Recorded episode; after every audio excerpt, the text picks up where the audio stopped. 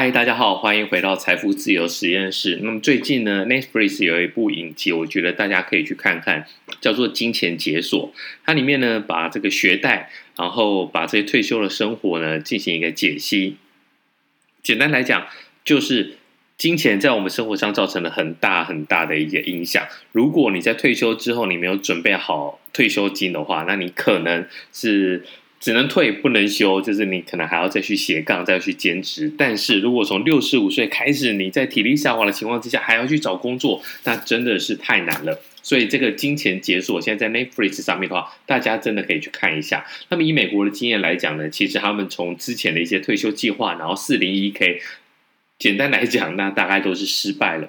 那我们台湾呢？台湾的情况到底是？如何？那么大家一直在讨论的一个劳保破产，其实我们每个人在上班的时候都有两个，一个就是劳保，一个是劳退。那我们讲的劳保破产呢，看来是一个不可逆的一个状况。那越来越多人在领这个劳退，呃，领这个劳保的退休金，然后呢，越来越少的劳工，由于现在台湾其实已经是生不如死了，就是我们出生率已经是小于死亡率了，所以。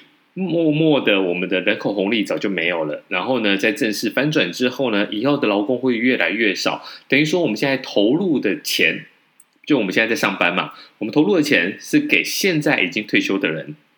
但是你想到，如果以后我们退休了，我们后面已经没有员工了，已经没有劳工了，那谁来负担呢？所以呢，劳保肯定是会破产的，这个应该是毋庸置疑。但是劳退呢？其实劳退的话，有在上班的朋友应该就知道了。你在一间公司里面，你的劳退有分成两个部分，第一个是公司提拨的，就是你的老板。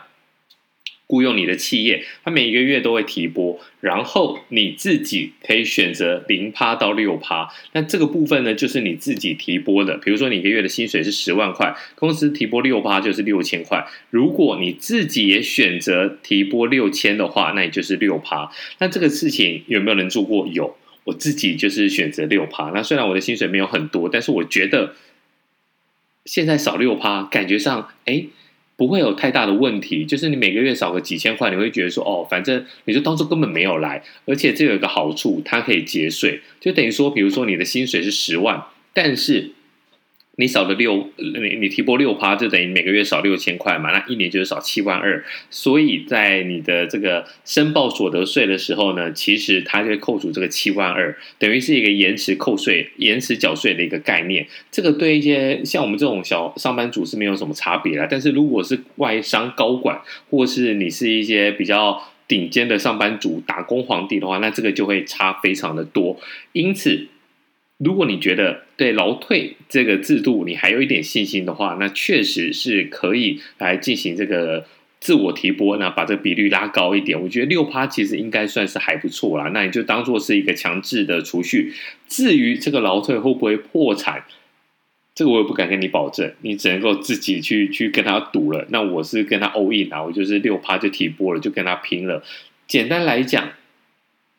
以制度来说，这个是你提拨的，然后呢，加上公司提拨的。比如说你有十万块，六千六千就是一万二，那你这个是现在先用，然后先存起来，那等到以后你退休的时候用。照道理说，这个制度应该是不能够不能够失效。如果你失效的话，那等于就是政府骗你嘛。你之前提拨的钱，人家公司提拨的钱，等到你最后老的时候要用的时候不见了，那其实这就是一个诈欺的一个行为。但是呢，这个事情很难讲。我觉得，如果你对这个制度有信心的话，那就提拨吧。像我个人，我就是提拨了。我就是希望说，对我自己未来的这个退休生活，退休生活能够尽一份力啊。就是你现在用不到的钱，或者你现在省一点用，那希望你将来退休可以用。好，那这一集讲的好像是劳退的退的业配一样，但其实没有。我们今天来讲另外一个，就是之前。大家都非常熟悉的一个知名的艺人白嘉莉，优雅退休。那她现在呢，因为疫情的关系，她滞留在台湾。那她之前就是嫁到印尼去嘛，然后这个先生过世之后，那留在台湾。那她留在台湾，她现在做一个，我觉得大家可以。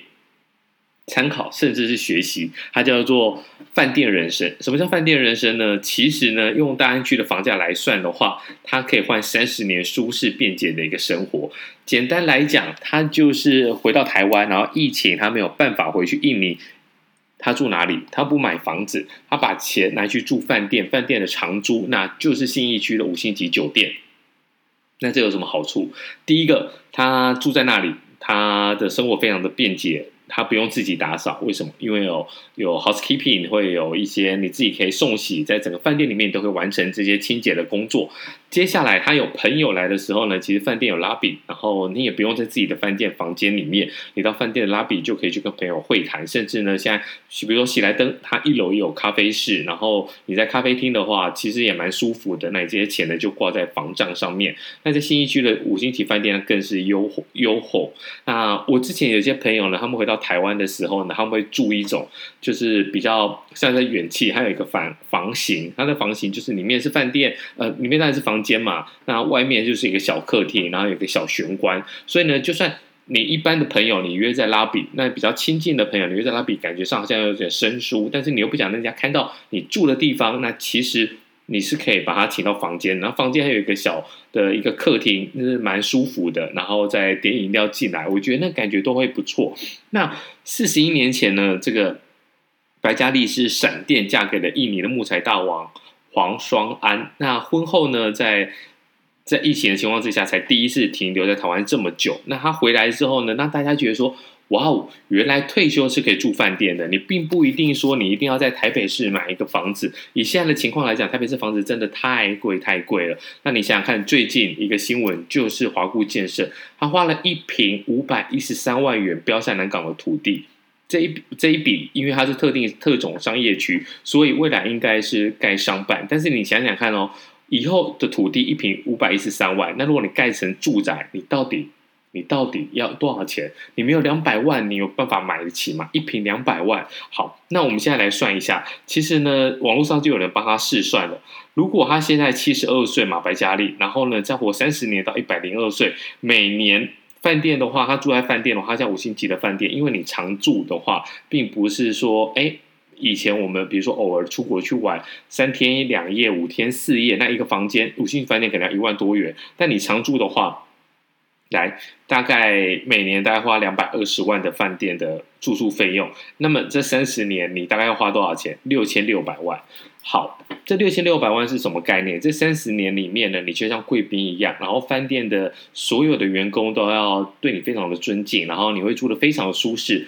就算饭店老了，因为他现在住的这间是比较老牌的五星级饭店嘛，老了，但是他旁边要再盖一个 Park Hyatt。也是世界最顶级的一个饭店集团。如果你就把它转到那个地方去，你一定要是签长约的话，我相信饭店的嗯价格不会差太多了。你用每年还是两百二十元来两百二十万元来计算的话，你还是花六千六百万。好，那你这三十年可以舒舒服服，那 VVIP 的待遇。那如果是六千六百万，你在新义区你买得到房子吗？不好意思，一间都买不到。就算买到的，也是一个小套房的一个。